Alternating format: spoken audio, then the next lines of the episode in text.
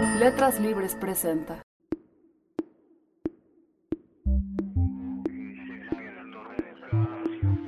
Bienvenidos a Detrás de las Páginas, nuestro recorrido mensual por un nuevo número de Letras Libres. En nuestro número de marzo, Shakespeare, El Abismo del Poder, nos hemos propuesto interrogar a este clásico. Siete miradas distintas abordan su obra, salvan la distancia del tiempo para reconocer al bardo como contemporáneo. Según Andreu Jaume, Shakespeare es ajeno a cualquier definición cabal del amor o del poder, condena y celebra el mundo con igual intensidad. Para Steven Pinker es nuestro primer y más grande psicólogo. Enrique Krause ve en Coriolano la tragedia del antipopulista. Jordi Doce y Pedro Poitevin lo trasladan al español de hoy, mientras que David Holguín y Mauricio García Lozano constatan su absoluta actualidad en el escenario. Andreu Jaume recorre tragedias y obras históricas en busca del retrato de el poder en Shakespeare. Propongo que Shakespeare nunca uh, consiente en dar una visión nítida de ningún problema humano. Y entonces paso a preguntarme exactamente cómo aborda uh, Shakespeare la cuestión del poder a lo largo de toda su obra. Parto de mm, la última obra que escribió en solitario, La Tempestad de 1611, que a mi juicio es la obra que contiene como una ecuación toda la cifra del, del universo shakespeariano.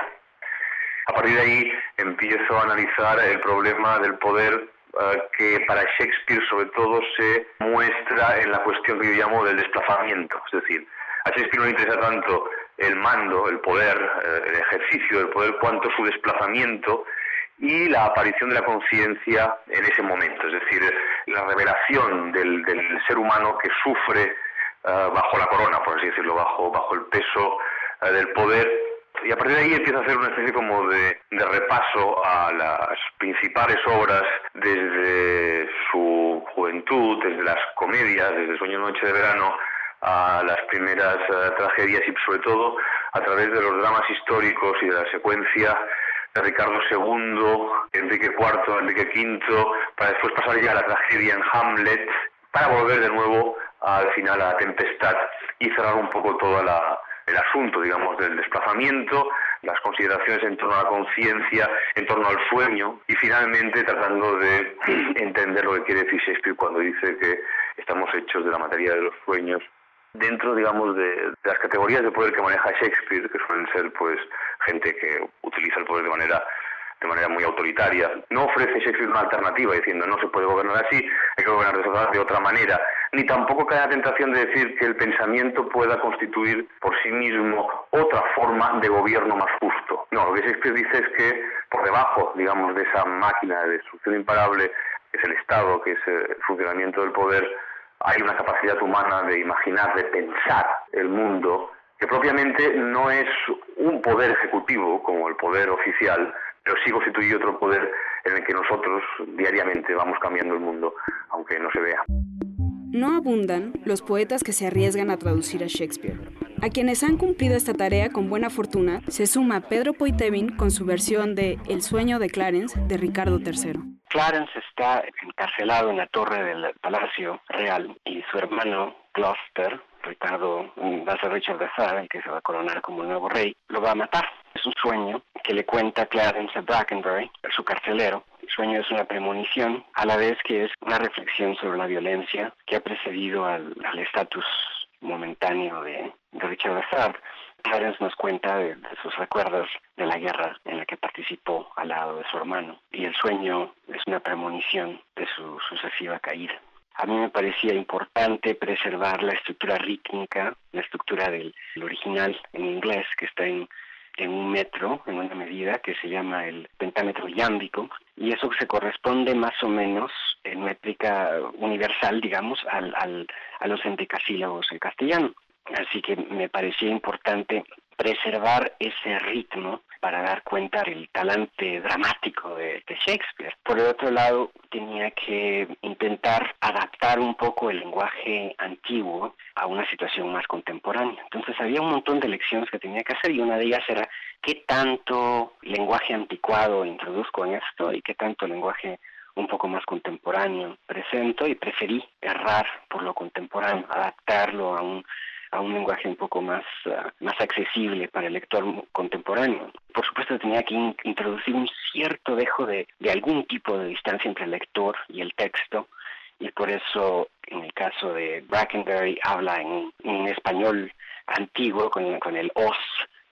Antes de Ricardo III las obras de Shakespeare, los dramas de Shakespeare son un poquito más, menos románticos en el sentido de que no se preocupan tanto por el desarrollo del personaje. El mismo Ricardo III es un personaje que no justifica su mezquindad, no parece aportar la obra una justificación psicológicamente astuta de esa caricatura de la mezquindad que es Ricardo III. Y después eh, Shakespeare eh, genera personajes que son mucho más complicados y sofisticados eh, psicológicamente. Justo por esa razón, yo creo que en Ricardo III Shakespeare le ha puesto mucho coco a las alegorías entre los pasajes y, lo que ocurre en la obra. Es decir, hay, hay unas imágenes realmente punzantes e interesantes que revelan la significación de la obra.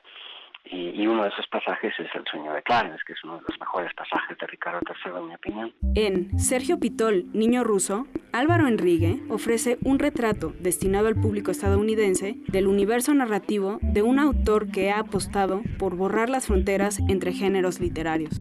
La obra de Sergio Pitol ha sido traducida a un montonal de idiomas, pero hasta ahorita nunca había sido traducido al inglés hasta que un, editor muy interesante de Texas como que asumió la empresa de ir publicando poco a poco a Pitol y durante el verano van a lanzar el viaje. Va a aparecer con un prólogo mío que pretende ser una como introducción muy general a la obra de Sergio Pitol, al personaje Sergio Pitol y al libro El viaje específicamente había que desmarcar de entrada a Sergio Pitol de, esa imagen de la literatura mexicana, que es una literatura, como según está percibida aquí, como muy anclada en la novela y en una novela con muchos símbolos y muchos símbolos que están relacionados siempre con el drama histórico de la mexicanidad. La presentación introduce a Sergio Pitol como un excéntrico, como un narrador inesperado para un lector en el mercado estadounidense o que no embona con sus estereotipos y después explica más o menos por qué esa excentricidad no lo es tanto. Lo relaciona entonces con, con los autores de su generación, de la generación del 32, que escribieron muchos libros del mismo estilo de los de Pitol, y también con esa gran tradición de la literatura mexicana, que son lo que Salvador Elizondo llamaba libros para leer, y que son libros sin género, libros que son un poco un diario, un poco unas memorias, un poco ficción, un poco ensayo, y el ensayo contextualiza a Sergio ahí para hablar después un poco más de su obra, de su obra tardía, que son estos libros sin un género preciso. Mis ideas en torno a Sergio Pitol han variado mucho con los años.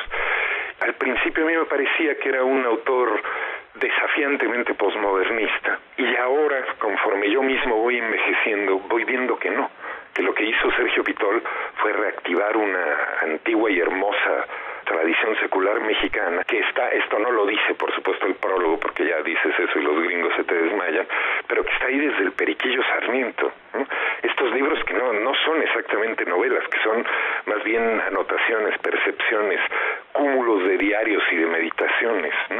Ahora me parece que Sergio Pitol lo que hizo fue más bien reactivar a un nivel más general un tipo de libros que siempre produjimos y leímos en México. En Los ríos de Clarice Lispector, Andrea Jeftanovich recorre las calles, los parques y las playas de la ciudad en la que la escritora de origen ucraniano pasó la mayor parte de sus días y que imbuyó de vida a su singular obra. Es una crónica de un viaje mm, real a esta ciudad brasilera que mm, tuvo esta vez como mapa, como itinerario, seguir la ruta de los personajes de muchos de los cuentos y novelas del inspector, como también la ruta de ella como autora, ya fuera en la costa, a la orilla de Copacabana o en el jardín botánico, tomar la misma línea de bus, recorrer la feria de Santa Teresa, también ver su casa.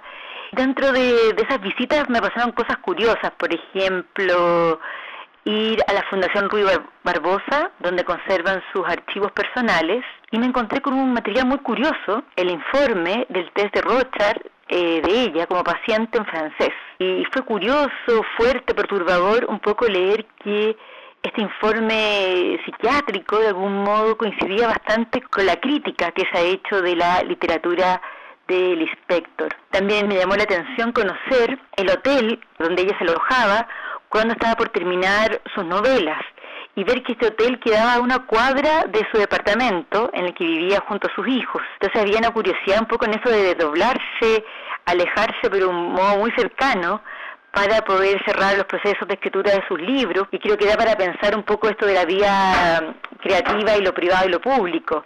Río se conoce como la ciudad maravillosa. Creo que hay una, una cosa de la, de la belleza casi sublime en esa ciudad y al mismo tiempo una ciudad llena de contrastes, de muchas diferencias sociales, de bastante pobreza y una pobreza que está en los cerros. Entonces yo creo que hay muchos de los personajes del inspector que hablan de la miseria material y por supuesto también de la miseria existencial, que de algún modo es imposible de evadir. Hay ciudades donde la, esas diferencias quedan un poco ocultas y aquí en, en Río están en, la, los morros, ¿verdad? En, en, los cerros y creo que ahí hay una clave que ella toma en su literatura y también al recorrer la ciudad uno ve un poco ese paisaje humano heterogéneo de los inmigrantes del, del noreste, de toda la herencia afrocubana, del lugar de los inmigrantes, y yo creo que simbólicamente el inspector era un inmigrante, era de origen ucraniano, llega muy joven a, Brasil, pero ese lugar del extraño, del diferente, de este tejido humano, creo que también se entiende al recorrer las calles de Río.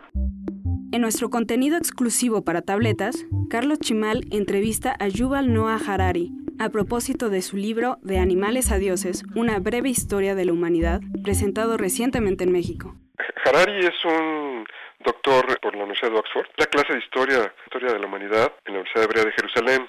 Yo creo que él se coloca como un pensador, como alguien que quiere tomar todos los hilos que están disponibles para poder hacer una radiografía, un análisis más profundo de, por qué somos lo que somos, ¿verdad? Y hacia dónde vamos. Es muy interesante el libro de Harari porque eh, me parece que la cultura sin la ciencia prácticamente no es nada. Y creo que Harari se ha dado cuenta. Su libro no es un libro convencional de historia, sino de pronto se vuelve una narración de escenas cotidianas, de vida cotidiana, pero fuertemente influidas por lo que sabemos en cuanto a arqueología, antropología, física, todas estas pruebas que nos ha dado la genética molecular alrededor de, de, lo que sabemos de nuestros antepasados.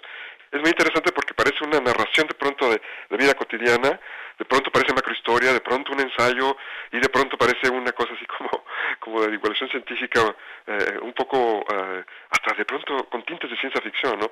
Él piensa que hemos inventado ficciones para poder controlar nuestra propia imaginación. A unos simios no los podrías convencer de que asesinen a sus compañeros con la promesa de que en el cielo de los monos van a tener un montón de pencas, ¿no? En cambio a los hombres sí los puedes convencer para eso, a los humanos, ¿no? Es decir, que hemos inventado dioses, hemos inventado leyes, hemos inventado uh, el dinero y según él ficciones que podrían desaparecer, por ejemplo como la idea de Dios, y no pasaría nada. En cambio si desaparece el dinero, se derrumba la civilización, ¿no?